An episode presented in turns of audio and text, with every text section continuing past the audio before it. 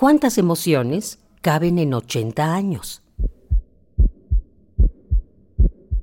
¿Y a ti qué recuerdos te trae la música? Súbele el volumen a la radio, que el viaje a través del tiempo está por comenzar. Radio UNAM, ocho décadas de música y remembranza.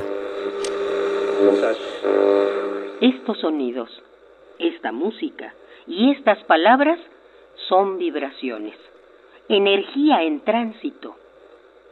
¿Qué impulsa la radio? ¿A dónde nos lleva? 1971.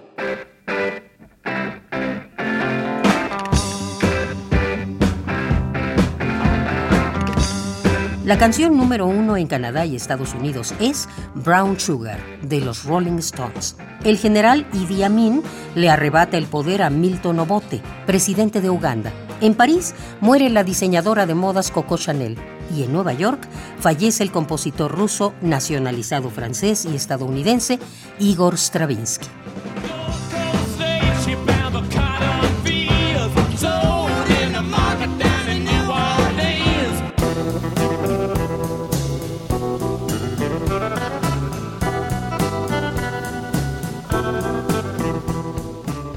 Morrison, compositor y vocalista de la banda estadounidense The Doors, se une al Club de los 27, un mes después de que el grupo lance al aire Riders on the Storm.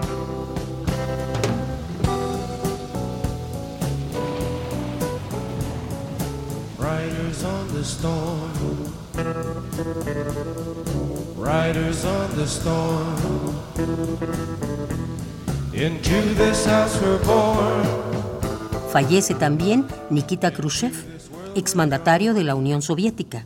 China es admitida en la Organización de las Naciones Unidas y Pablo Neruda, poeta y político chileno, gana el Premio Nobel de Literatura. Se va la poesía de las cosas, o no la puede condensar mi vida. Ayer mirando el último crepúsculo, yo era un manchón de musgo entre unas ruinas. Las ciudades, hollines y venganzas, la cochinada gris de los suburbios, la oficina que encorva las espaldas.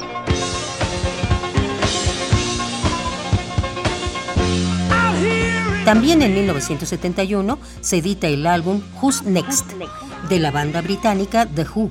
Destaca la canción Baba O'Reilly, una amarga mirada a la tierra baldía heredada a los adolescentes.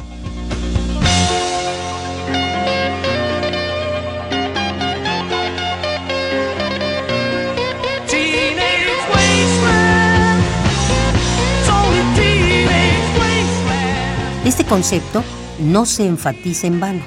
El 10 de junio en la Ciudad de México se produce la matanza del jueves de cortos. Los estudiantes exigen una apertura democrática, real, y organizan una marcha, pero son atacados por los halcones, un grupo paramilitar de la policía. 120 jóvenes mueren o son desaparecidos. El presidente Echeverría promete una investigación que nunca se realiza.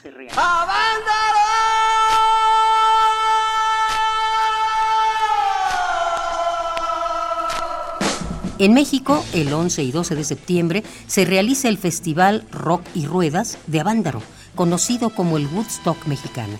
El 20 de diciembre son liberados los últimos presos políticos del movimiento estudiantil del 68. Luis González de Alba, uno de sus líderes, publica el libro Los días y los años, un testimonio sobre el conflicto universitario. Y Elena Poniatowska hace lo mismo con La noche de Tlatelolco. Luis Alcoriza filma su película Mecánica Nacional, crítica a la sociedad machista, patriotera y moralista de México. Que vivan los estudiantes, jardín de las alegrías.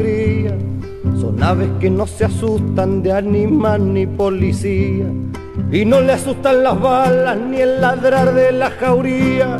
Caramba y zamba la cosa que viva la astronomía. En 1971, la UNAM abre planteles en Azcapotzalco, Naucalpan y Vallejo. Radio UNAM, ocho décadas de música y remembranza, porque la vida se mide en canciones, historias, instantes.